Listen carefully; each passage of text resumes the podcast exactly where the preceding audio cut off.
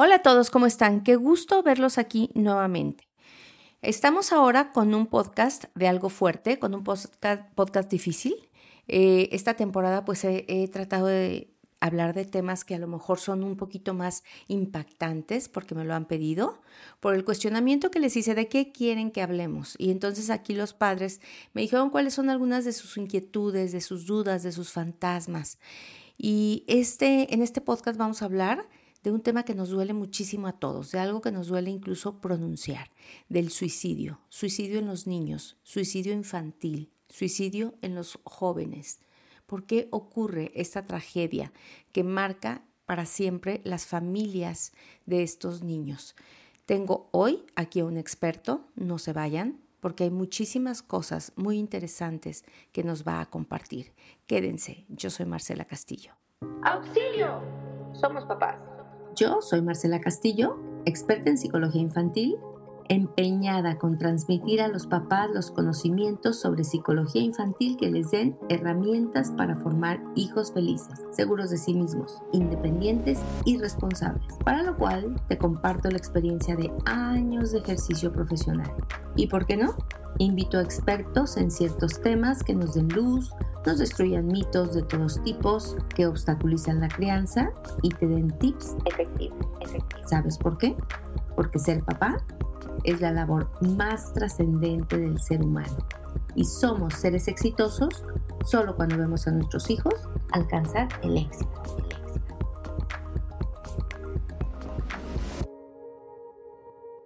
Pues bien, Hoy tengo como invitado súper especial y le agradezco primero que nada que haya aceptado compartir con nosotros todo este conocimiento a una persona muy preparada en el tema. Estamos con el licenciado Luis Miguel Sánchez Loyo.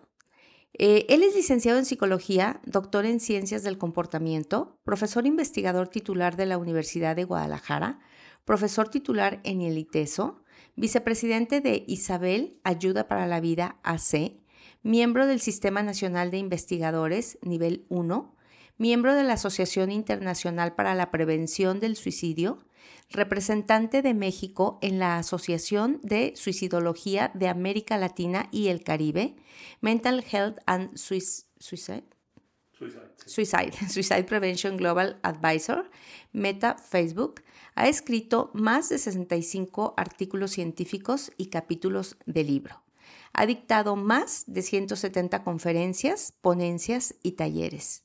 Sus intereses en la investigación son conducta suicida, psicopatología, funcionamiento cerebral y procesos cognitivos y emocionales.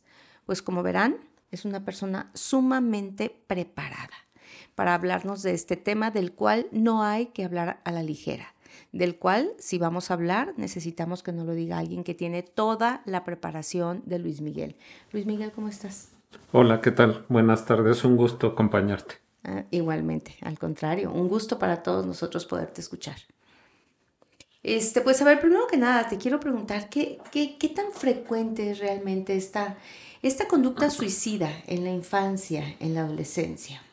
Ok, digo, para, para ponerlo en, en, el en el contexto de los datos duros.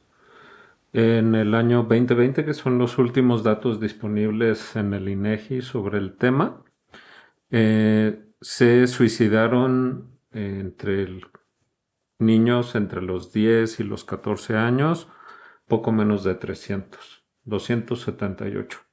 Si nos pasamos a la adolescencia, de los 15 a los 19 años, se suicidaron en México 882 chicos. Y si esto le sumamos, o bueno, lo pensamos, que por cada suicidio se estima que hay 30 intentos de suicidio al menos, pues bueno, eso, eso nos habla que de suicidio, intentos de suicidio infantil en el país, tenemos sin problema más de 30 mil por año. Qué terrible, qué terrible. Eh, a ver, y platícanos, eh, ¿cuáles son los fenómenos que hay alrededor de esta conducta tan antinatural en, todo ser humano y tan incomprensible en un, niño pequeño que deberíamos de, pensar que todo es pues dicha, felicidad, ganas de vivir, ganas de continuar con la vida? Eh, ¿Qué es lo que causa esta conducta? Pues bueno, primero ahora nos queda cada vez más claro que las conductas suicidas que incluyen desde que alguien piensa que estaría mejor muerto hasta eh, intentar y lograr su muerte, que es un fenómeno multifactorial. Es decir, no hay una sola causa a la que podamos atribuir todas las conductas suicidas, sino que es una sumatoria de factores que se van presentando en diferentes etapas de la vida. Incluso aún en el caso de el suicidio en niños y en adolescentes, es, observamos estos mismos fenómenos de diferentes factores de riesgo presentándose en diferentes momentos, nada más en una temporalidad mucho más corta. Entonces dividimos los factores de riesgo en tres tipos. Unos son distales, que son los más lejanos al, evento suicida, mediales y proximales. ¿Cuáles son los factores de riesgo distales? Estamos hablando de tiempo. Sí. Ok, no de distancia realmente. Exactamente, es, tiempo. Y eh, tiene que ver, por un lado, con una historia familiar de trastornos mentales y de comportamiento suicida. Otro factor distal es el duelo. Eh, este lo hemos observado sobre todo la pérdida de un ser muy cercano al niño. Puede ser alguno de sus padres, sus abuelos. Regularmente eh, va asociado con una figura muy relevante para toda la familia, incluyendo el niño. Y lo que vemos es que los, los adultos dolientes no saben cómo gestionar el duelo ellos mismos y se les hace complicado enseñarle al niño cómo gestionar el duelo. Además de que hay esta creencia, falsa creencia, de que los niños siempre son felices independientemente de lo que pase a su alrededor. Entonces los niños sufren por la pérdida del ser querido, pero no se les enseña a cómo elaborar el duelo. ¿E-, ¿Es una pérdida física, digamos, una muerte, o también puede ser un abandono, un divorcio, una separación? Sí, una separación. Sí, sí. Puede ser, puede ser que el padre se haya ido a trabajar a, a otro país. Entonces, aquí lo importante es de que habitualmente tiene que ver con que la familia no lo puede gestionar y eso habitualmente va asociado a separaciones dolorosas, abruptas, no planeadas. ¿no? Otro, otro factor es el abuso sexual. Tremendo, sí. Entonces son niños que fueron víctimas de abuso sexual y que no lo pudieron platicar ni tampoco elaborar con su familia y estas situaciones les generan estrés. Entonces, por un lado, tenemos este, antecedentes familiares de comportamiento suicida y trastornos mentales, que estos nos hablan de una vulnerabilidad genética. Y por otro lado, tenemos el duelo, el abuso sexual, que generan estrés crónico en los niños y que esto provoca cambios epigenéticos en su sistema nervioso, en el funcionamiento de su sistema nervioso y entonces tenemos dos predisposiciones. Por un lado, una heredada y otra adquirida por una situación que no fue gestionada adecuadamente. Estos son los factores distales. Los factores mediales son, eh, en el caso de, los niños, lo podemos observar con problemas de desempeño académico. Algunos de ellos cursan con alguna condición de neurodiversidad. Puede ser déficit de lectura, dislexia puede ser trastorno específico del lenguaje, déficit de atención. Sí, cualquier condición de neurodiversidad los hace más vulnerables. En sí misma, esta condición de, neurodiversidad no conlleva al comportamiento suicida, sino que es solo un factor de riesgo que se va sumando a otros, y que propicia que aparezca. Otra característica de los niños, ya en, esta condición de factores más cercanos, mediales, es que tienen problemas en la regulación emocional. Entonces son niños que son ansiosos, impulsivos, agresivos, que tienen episodios de tristeza y que no saben cómo gestionarlos.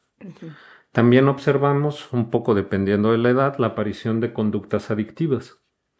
Conductas adictivas, regularmente lo que observamos en los niños son a redes sociales, al uso del teléfono celular, puede ser la comida, como conductas adictivas. ¿Qué es lo que nos indican estas conductas adictivas? Que son niños que requieren un estímulo que les provoque una condición de satisfacción y bienestar. como, como, que hay un vacío que hay que estar llenando continuamente con una, con una con una emoción intensa, con una satisfacción de fuera. Así es. Sí, como no, me siento pleno si no estoy jugando, si no estoy rascando en, las, en los TikToks, si no estoy comiendo, si no estoy... Y, además esta, esta, esta situación de la conducta adictiva pues hace que la satisfacción venga por propia mano.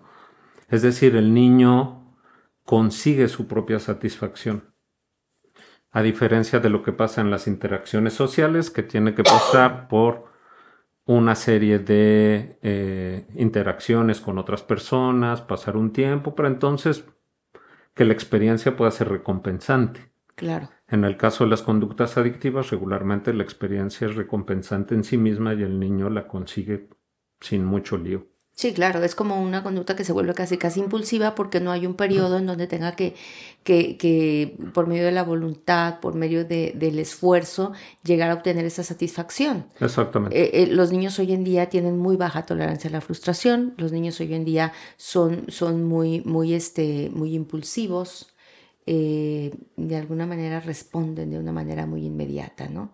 todo el entorno está favoreciendo a eso, ya lo hemos hablado aquí en algunos podcasts anteriores. Y ya por último lo que son los factores proximales, que estos ya son, digamos, en el entorno inmediato a la aparición de un intento de suicidio, de la ideación suicida. Tenemos algún evento estresante que puede ser incidentes de acoso escolar, puede ser reprobación en la escuela, puede ser ser víctima de violencia en casa, en la escuela pero estas, eh, una característica del que nos dicen los niños respecto de esto es que no es tanto el bullying en sí mismo, sino es la situación de no sentirse protegidos por los adultos a quienes les dicen que están pasando cosa escolar y que los adultos lo ignoran. No sentirse escuchados. Eh, escuchados, apoyados en la resolución de lo que les está pasando. Entonces, bueno, eso es como Sí, e, e, ese es lo que, lo que luego yo observo que es como un doble disparo de soledad, ¿no? Por una parte tengo eh, esta violencia de la que estoy siendo víctima por parte ya sea de mis compañeros o por parte de algunos maestros, que también se da el maltrato por parte de algunos maestros en algunas ocasiones, eh, y tengo que armarme de muchísimo valor para decírselo a mis padres, para decírselo a las autoridades y me doy cuenta que las autoridades o que mis padres no hacen absolutamente nada y entonces me quedo absolutamente desesperanzado. Exactamente. Porque ya, o sea, a ver, ya no hay nada que hacer. Lo, que creí que se podía hacer ya lo hice. Y entonces pues ya no hay nada que hacer. Exacto. Entonces viene como estas características que observamos en el comportamiento suicida, que es nadie me puede ayudar, esto no tiene remedio y solo estoy dando problemas. Estoy completamente solo. Sí. Esto, estas condiciones propician pues, la aparición de malestar emocional significativo. Son niños que cursan con cambios bruscos en su, en su emoción. Eh, pueden pasar de episodios muy intensos de tristeza, episodios de miedo, luego de enojo, pero la característica es esta, la, dificultad de la regulación emocional, que ya es un factor medial, pero que ahora con el evento estresante se potencializa aún más.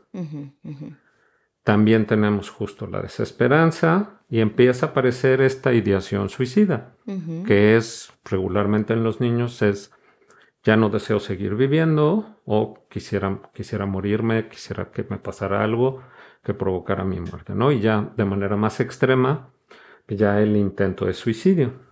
Eh, Luis Miguel, ¿el niño suele avisarlo de alguna manera directa o indirecta? Sí.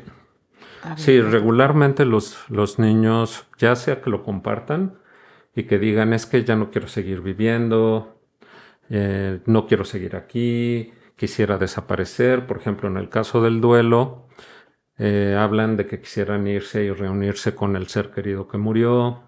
Entonces sí, los niños lo dicen. El problema es que el adulto lo ignora.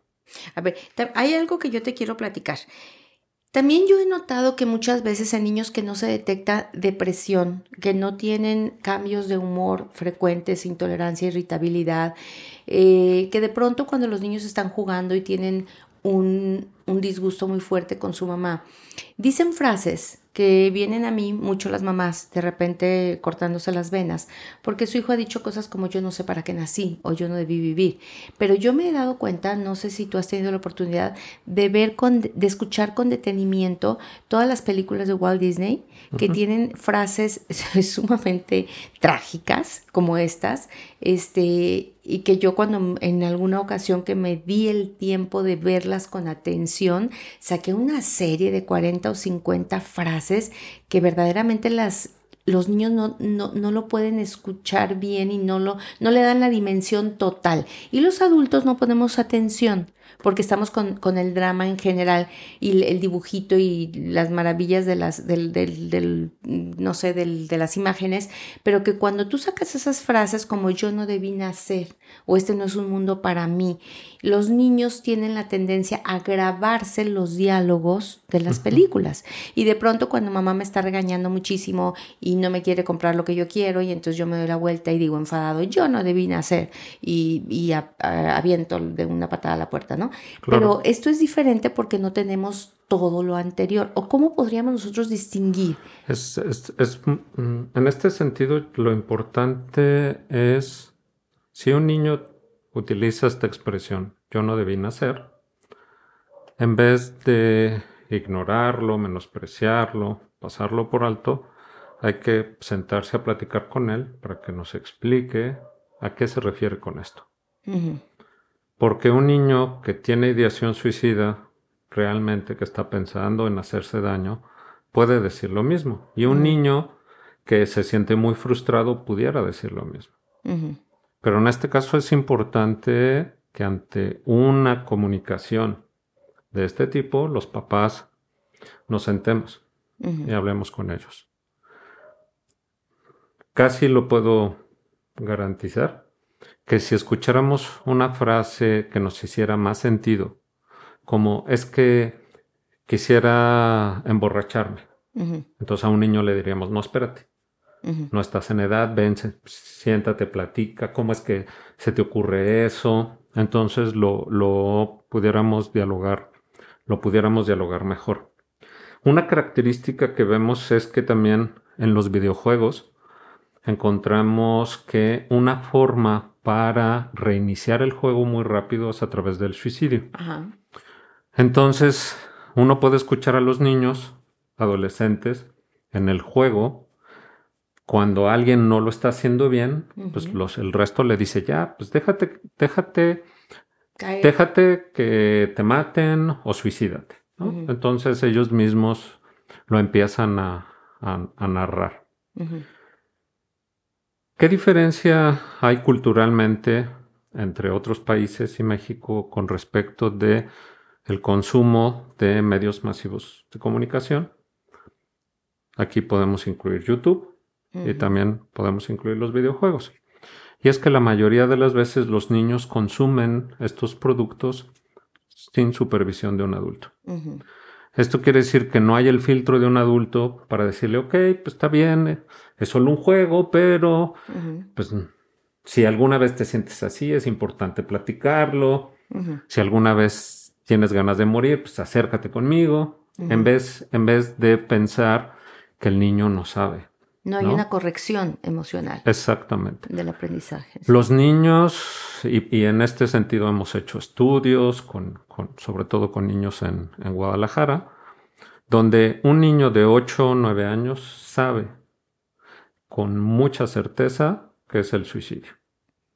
Y sabe qué implica en este caso, cometerlo, ¿no? Sí, sabe, entiende perfectamente que el morir es inevitable, que va a pasar alguna vez, pero una vez que alguien muere no hay vuelta atrás.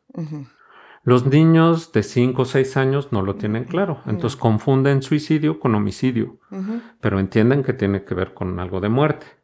Y los niños pequeñitos, digo, un poco también creen que la muerte sí es reversible, es decir, que alguien puede morir y luego revivir.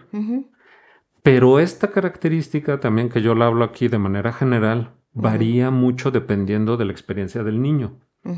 Entonces, aquellos niños que tuvieron la muerte de un ser querido en una etapa temprana de 4 o 5 años, y entonces ellos quisieran que su papá, su abuelito reviviera.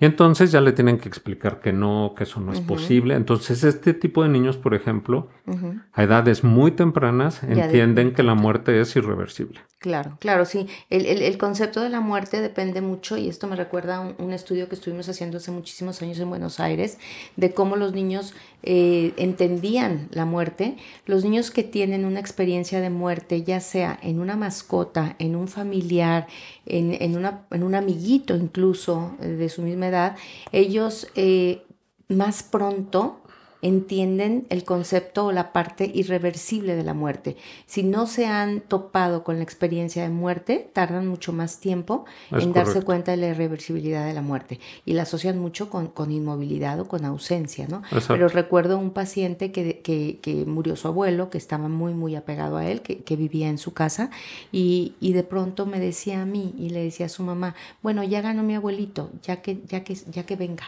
ya, ya ganó como 15, pues ya ganó ya, ya, como si fueran las escondidas, algo así, ¿no? Pero no tenía este concepto. Y sí, después lo adquirió, pero lo adquirió muy pequeñito, trágicamente por el, por el suceso de su abuelo. Exacto. Pero un niño, un niño que toma esta decisión es un niño que ya tiene el perfecto y el, y el claro concepto de la irreversibilidad de la muerte, ¿cierto? Sí, en este caso digo, de otra manera, si no lo tuviera así, que también hay casos documentados, eh, se convierte más en un accidente.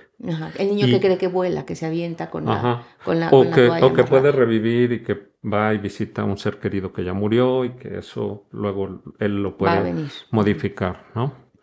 Es por esta condición un poco ambigua que el Estado mexicano, desde el 2005, no considera que puedan existir suicidios en menores de 10 años. Esto quiere decir que si uno busca estadísticas de suicidio infantil, solo va a encontrar del 2005 hacia atrás y más recientes no, porque las consideran que son muertes accidentales. Pero me parece que aquí lo que hacen es tomar un criterio general en vez de estudiar cada caso y a través de un proceso de autopsia psicológica discriminar cuáles realmente fueron accidentes y cuáles fueron suicidios. Sí, porque bueno, a ver, eh, ahorita que dices accidentes, yo me, me, pregunto, y no sé si hay algún dato al, al respecto, ¿cuál es el método que comúnmente utilizan los niños de acuerdo a su edad? Para cometer un suicidio, porque bueno, yo no considero accidental un ahorcamiento o una cosa así, no sé. Claro, el, el, en este caso recuerdo un, un, caso de un niño que, que, murió por ahorcamiento, donde dejó una nota, literalmente, de puño y letra, que decía fui a visitar a mi abuelito, al rato regreso. Ah. Entonces, digo, ahí, ahí está claro que se trata de una muerte accidental. Bueno, a ver, sí y no, porque yo no sé, como psicólogos, ¿qué diríamos? Esa necesidad tan fuerte de estar con el abuelo que ya no está, te habla de la soledad en la que está, estando con su papá, su mamá, sus hermanos, sus tíos. Y o sea, qué soledad tan profunda tienes que tener para correr a buscar a quien ya no está. Sí, por eso justamente mencionaba que una característica de estos niños es de que pudieran pasar por situaciones de duelo mal gestionadas. Y justo ahí lo que vemos es que el niño no ha gestionado bien el duelo, no se le ha explicado bien y en consecuencia cree que puede ir a visitar al abuelo y luego regresar. Y por supuesto pues, son niños que pues se sienten solos, que no encuentran quién retome o quien tome las funciones de quien murió o quien se fue y eso pues, implica problemas. otra, otra serie de factores, de factores de riesgo proximales, pero estos ya no son individuales, sino más bien del entorno, yo diría también de carácter sociocultural, son los reportes inadecuados en medios de comunicación. Mm. Nosotros, digo, ya eso también es un asunto generacional, yo pienso en medios de comunicación y pienso en televisión y radio. Pero los niños consumen muchísimo Internet, consumen muchísimo YouTube, YouTube. Este, TikTok, Instagram. Y en todo eso puede haber eh, formas, puede haber mensajes que induzcan hacia el suicidio. Y entonces nos topamos con un fenómeno también que le llamamos de contagio. Eh, por supuesto, aquí podemos incluir estos retos que hay en los niños asociados con esto. ¿no? Hay ahorita circulando un reto en TikTok de dejar de respirar para provocar el desmayo. Entonces los adolescentes mm. están, están haciendo esto. Otra, otra característica es que los niños tengan a su acceso fácil medios para cometer el suicidio. Mm. Entonces, pues eso implica tener cosas peligrosas en casa, que tristemente también es costumbre tenerlas. Y por otro lado, un sistema de salud mm, débil particularmente el sistema de salud mental es débil. Y si uno ve la atención para niños y adolescentes es todavía peor. Entonces son niños que si quisieran el apoyo de un profesional capacitado tienen que financiarlo con sus propios recursos y esto en un país donde un porcentaje muy importante de la población vive en condición de pobreza moderada, pues es, es imposible. Entonces, esa es otra característica. Y además de eso, pues también toca con otra serie de fenómenos más amplios que pudieran ser crisis, crisis económicas, la propia situación de la pandemia provocó esto, los niños se vieron muy vulnerados en su salud mental por no poder ir a la escuela, porque para algunos niños la escuela, y sobre todo para adolescentes, es el, es el mejor espacio al que tienen acceso. Así es. Entonces, el haberles quitado este espacio durante mucho tiempo, pues vulneró su salud mental. Los dejó eh, ahora sí que a merced de la violencia familiar y muchas veces a merced del abuso familiar de padres alcohólicos, de padres abusivos o en mucha soledad quizás. Entonces ahí es donde, donde entra también esta parte que decíamos de los antecedentes familiares de trastornos mentales. Es frecuente que los papás de estos niños también le están pasando mal emocionalmente, entonces eso facilita que sus hijos también tengan estos problemas emocionales. Así es, porque los papás deprimidos obviamente generan depresión en sus hijos, modelan depresión en sus hijos y además al estar deprimidos ellos no pueden observar. Es como, como que la depresión les llega a los niños de todos lados, ¿no? Por una parte genéticamente, pero por otra parte mis padres me están modelando un estilo depresivo de vivir y por otra parte su propia depresión no les permite ver que yo estoy deprimido y que yo estoy solo y que yo los estoy necesitando. Entonces, pues es un, un problema que agrava tremendamente el desarrollo de un niño. Sí, es correcto. Me, preguntaba yo cuáles son los métodos que, generalmente utilizan los niños o si dependiendo de la edad eh, van utilizando diferentes métodos. Pues en, este caso en, México el, método que es dominante es la asfixia por ahorcamiento. Ah, Pero en el caso de los niños, pues en realidad como son tan vulnerables biológicamente, pues otro tipo de métodos también pueden resultar o bien con un daño muy importante a su salud o fatales. me puedo imaginar. Debe ser muy duro el impacto. ¿Hay algún programa de apoyo para una familia después de que pasan por un evento de este tipo? ¿Existe? En teoría sí, pero en la práctica con el problema que tenemos con las muertes violentas en general por homicidios y desapariciones, los servicios que ofrece la Procuraduría de Justicia están rebasados enormemente. Entonces, sí existen estos servicios. La Universidad de Guadalajara tiene la clínica de duelo. Eh, la Procuraduría de Justicia tiene un programa de atención a víctimas de delito que se les puede ofrecer a las personas que perdieron a un niño por condiciones por suicidio, porque es una muerte violenta que requiere investigarse judicialmente, pero bueno, los servicios están rebasados. Me imagino. Para acudir a la clínica de duelo de la Universidad de Guadalajara, simplemente es acercarse ahí. Hay que, hay que, hay que hacer una, una llamada telefónica eh, para solicitar cita es un servicio que como es de la Universidad de Guadalajara, pues bueno, tiene que ver con su propio ciclo de trabajo, entonces bueno, tiene periodos de vacaciones que justo estamos por entrar en agosto, pero el, el, teléfono es el 3310 58 52 88. hay que llamar para solicitar Apoyo. Apoyo. Apoyo para toda la familia, porque es una familia que queda muy dolida, que queda con mucha culpa, con mucho desconcierto. Yo creo que eh, hay una frase que, que, a mí me, que yo recuerdo mucho, que creo que es de Francisco Sarmiento, que dice, algunas veces la forma de morir es más fea que la misma muerte y creo que es, es, es, una forma de morir que deja alrededor mucha, mucha culpa en la familia, como una sensación de yo participé en esto, entonces eso hay que sanarlo también porque hay otros miembros de la familia, hay otros hermanitos que van a crecer siempre con esa, con esa sensación. ¿Qué podemos hacer, Luis Miguel? O sea, que, que nosotros como, como padres de estos niños, como maestros, como tíos, como, como sociedad, ¿qué podemos hacer por los niños? Pues eh, habría que pensar en cómo podemos incidir en los diferentes factores de riesgo.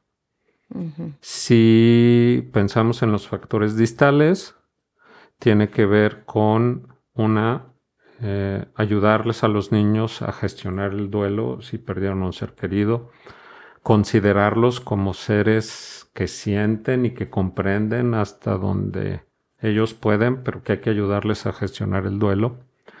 Si vivimos en una familia con cierta predisposición a desarrollar trastornos mentales, es súper importante el tener un estilo de vida saludable mentalmente, eh, con ejercicio, buena alimentación, higiene de sueño, eh, vamos a decir como con buenos hábitos, porque ya sabemos que tenemos esa vulnerabilidad. Entonces, eso nos ayuda a, mantener esta vulnerabilidad a raya. Con los factores ya mediales, donde el niño nos está mostrando claramente desregulación emocional, ahí se pueden hacer intervenciones de tipo de mindfulness que han funcionado muy bien con los niños. Súper. Entonces, con esto puede hacer y cuando tienen conductas adictivas, pues también acudir a alguien para, para que les apoyen en el manejo de eh, su adicción. Y para evitar la adicción, pues es importante el que los niños consuman eh, eh, medios masivos de comunicación, información de los medios masivos de comunicación bajo la supervisión de un adulto. Y lo menos posible. Sí, creo, creo que en ese sentido en México hay un uso abusivo de los dispositivos electrónicos. tremendo.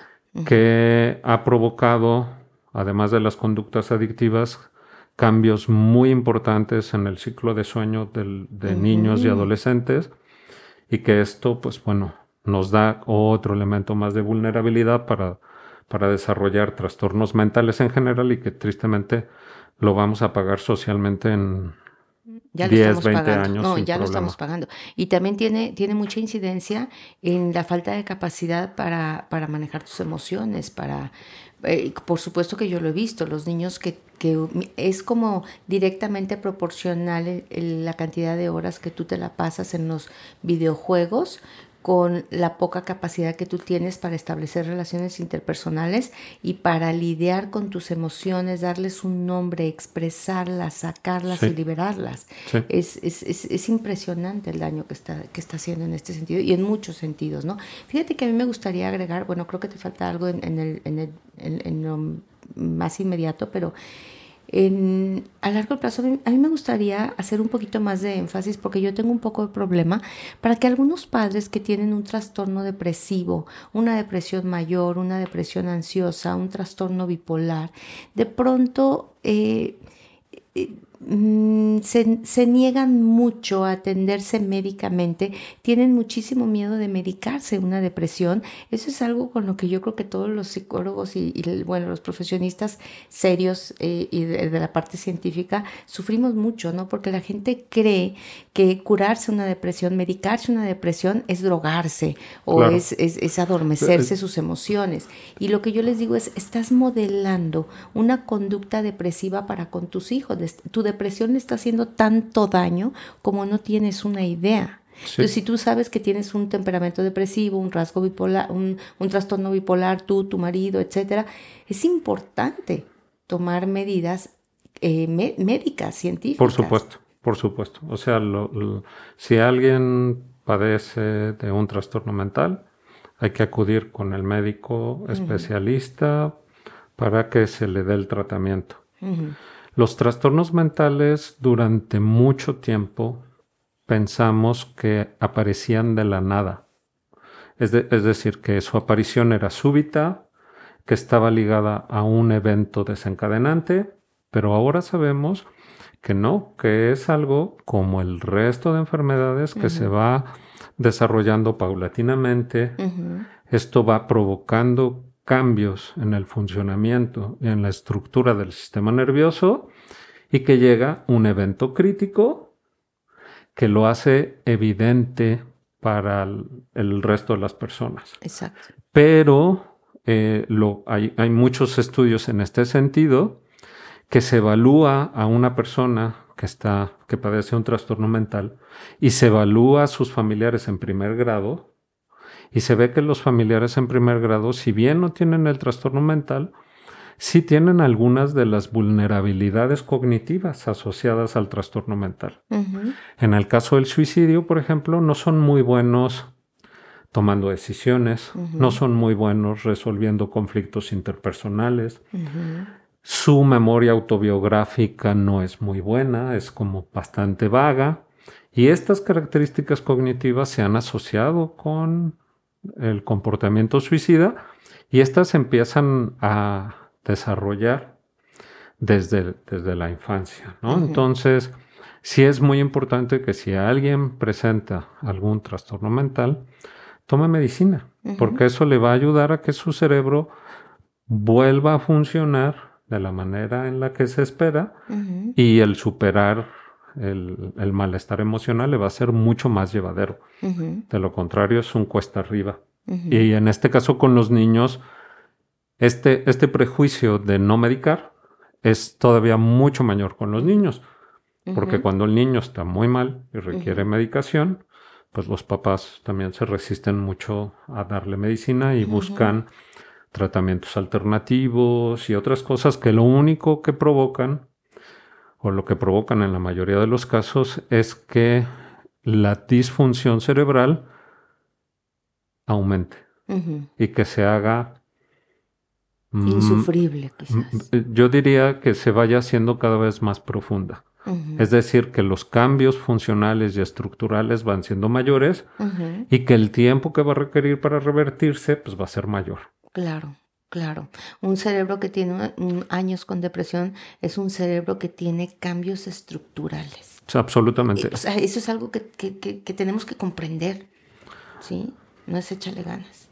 Exactamente, no, no es solo echarle ganas, entonces, bueno, también esto pasa con otros trastornos mentales, entonces hay que reconocerlo. Y si, y si reconocemos que hay esta vulnerabilidad familiar, porque platicando con las familias, es que dicen, sí, el tío fulanito también se deprimía y pasaba, y el tío perenganito que también se alcoholizaba y luego le daban ganas de matarse. Bueno, pues ahí hay una predisposición biológica. Claro. Hay que considerarla y nada más hay que tener un estilo de vida saludable y si uno ve signos de alerta, hay que acudir al médico. Que eso es lo que hay que hacer con los factores proximales.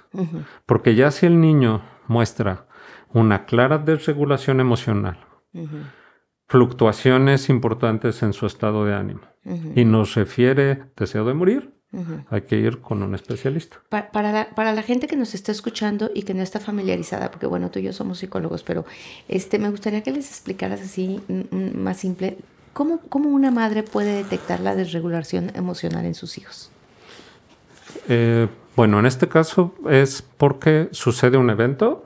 Este evento conlleva una respuesta emocional en, todas las personas, pero vemos que los niños que presentan desregulación emocional, la emoción es desproporcionada al evento. para el evento. Es más duradera, es decir, la emoción persiste más. El tiempo que tarda más el niño en regresar a su condición basal eh, a su condición de, estar neutro, este, es muy, muy lento. Aquí no sé tú, pero yo he observado que algunas respuestas inadecuadas de los padres pueden oscilar entre un padre que, que reprime el comportamiento de sus hijos, que no contacta con la emoción, que los tacha de chillones, maricas, escandalosa, manipuladora, eh, te amenazo de que te voy a dar unas buenas nalgadas o te doy una cachetada para que te controles. Y, y es una forma muy inadecuada de, de controlar esta desregulación emocional. Y otros padres que lo toleran todo, que entonces eh, está bien que llore porque es niño y bueno, ¿qué te compro? ¿Qué te doy? ¿A dónde te llevo? Es como si... Eh, lo permito, lo permito todo. Y aquí, bueno, obviamente la respuesta sana para los padres es, no voy a reprimir esa intensa respuesta emocional que tienes ante un evento, ni tampoco voy a dejarla ser así a lo loco. Si es que, bueno, le dio de patadas a su hermano porque hace 15 días murió su perrito, entonces no ha querido ir a la escuela, le da de patadas a su hermano, no ha querido dejar de jugar, no quiere, no, no, no, es como un punto medio en donde yo me doy cuenta que mi hijo está teniendo mucha dificultad para manejar esto, entonces mm, me dedico a, ayudarlo, a acompañarlo, ayudarle a procesar esta emoción de una manera correcta y saludable, a entenderla. Así es. y, pensando esto en relación con el, con el comportamiento suicida, estos ejemplos que tú mencionas los, los incorpora muy bien Martian Linehan en su teoría para explicar el comportamiento suicida asociado al trastorno límite de la personalidad, donde los papás justo o bien invalidan la emoción, es decir, no, no tienes por qué sentir eso, o bien le dan un exceso de tolerancia a esta emoción desmedida y cuando el niño presenta una emoción ajustada, al evento no le prestan atención. Exactamente. Porque empiezan eh, los mismos papás como a decir, bueno, pues es que está tranquilo. Pues no lo pelo. Aún no requiere nada, pero ya que hace un berrinche muy fuerte, entonces ahí sí es cuando le hago caso. Entonces, bueno, ahí se va reforzando este comportamiento de que para obtener la atención de los padres hay que perder absolutamente el control de la emoción. Sí, es lo que siempre les repito mucho en la escuela de padres, ¿no? Si los padres supiéramos lo importantísima que es la atención como herramienta educativa, como herramienta de crianza, eh, la utilizaríamos de una mejor manera, pero normalmente a los comportamientos este, productivos, adaptativos, sanos, los ignoramos, mientras que los comportamientos inadaptativos, disruptivos, fuera de lugar, son en donde nos aplicamos nosotros muchísimo, ¿no? En eso estoy yo siempre encima de, por ahí eh, tengo otro podcast en esta misma serie de episodios que se llama eh, Niños Desafiantes, en donde explico muy bien esta respuesta inadecuada que tienen los padres a unos comportamientos eh, oponentes de los niños. ¿no? ¿Algo más que podamos agregar, Luis Miguel? Pues bueno, en este caso eh, yo quisiera dejar como un mensaje. El suicidio infantil se puede presentar, es algo real, sucede. Y por lo tanto, si algún papá obtiene de su hijo esta comunicación de eh, ya no quiero seguir viviendo, quisiera desaparecer, quisiera dormirme y no despertar. En vez de ignorarlo, hay que sentarse a platicar con el niño y como primero entender por qué está diciendo eso. Y si entonces, una vez que el niño nos explica y nos, y, nos, y nos da elementos de que él realmente está pensando en que estaría mejor muerto, pues hay que buscar ayuda profesional. Así es. Y estar, estar con nuestros hijos. Por supuesto. Ahorita yo creo que es el mal de, esta generación. Niños muy solitarios, niños que no, no tienen la validación y la mirada de sus padres.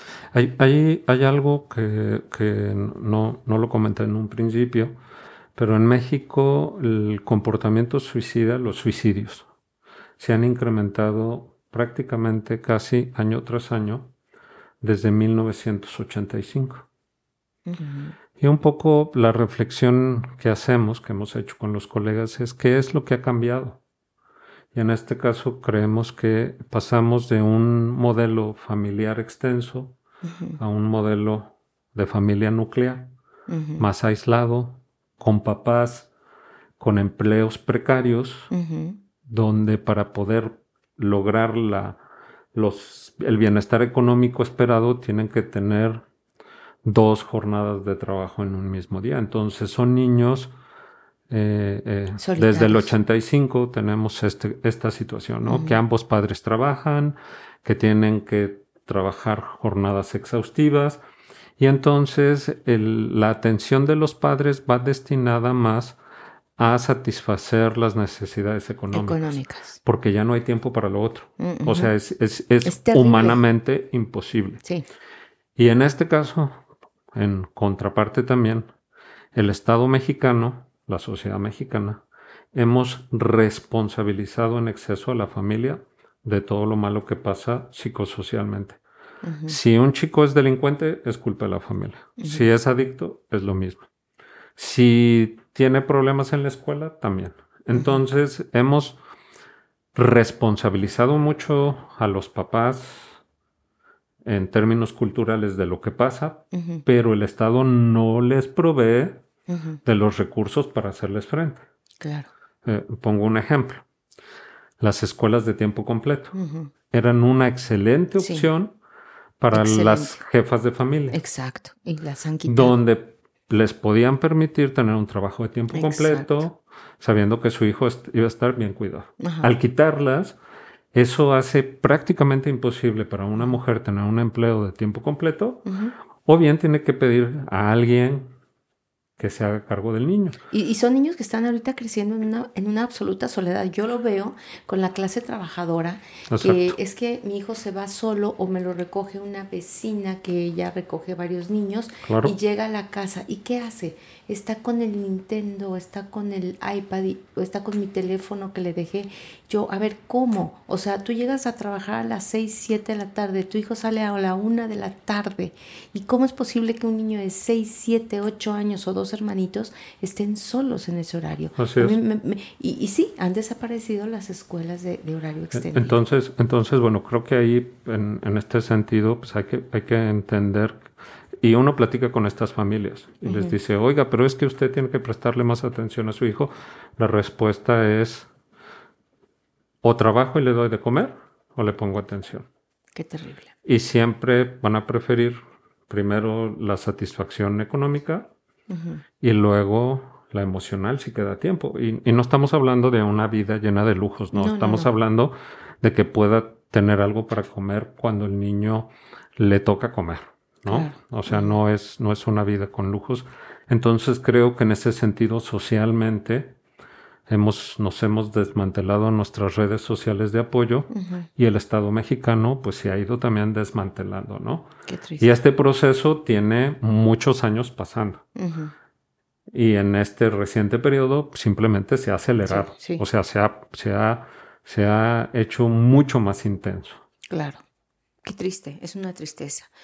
Yo, yo qué pido? Yo pido estar con nuestros hijos, escucharlos, validarlos, hacerlos sentir importantes, no darles cosas materiales, estar con ellos, darles experiencia, darles la, la sensación, la certeza, la certidumbre de que son personitas importantes, amadas y que nos tienen ahí en el momento en el que necesiten siempre. Yo eso, estoy, estoy de acuerdo. Bueno, pues este fue un triste, un triste episodio, pero creo que es muy importante saberlo, tenerlo ahí, estar con las orejas bien paradas. Este, y bueno, muchísimas gracias nuevamente. Gracias por la invitación. Yo soy Marcela Castillo y esto fue Auxilio Somos Papás, el podcast.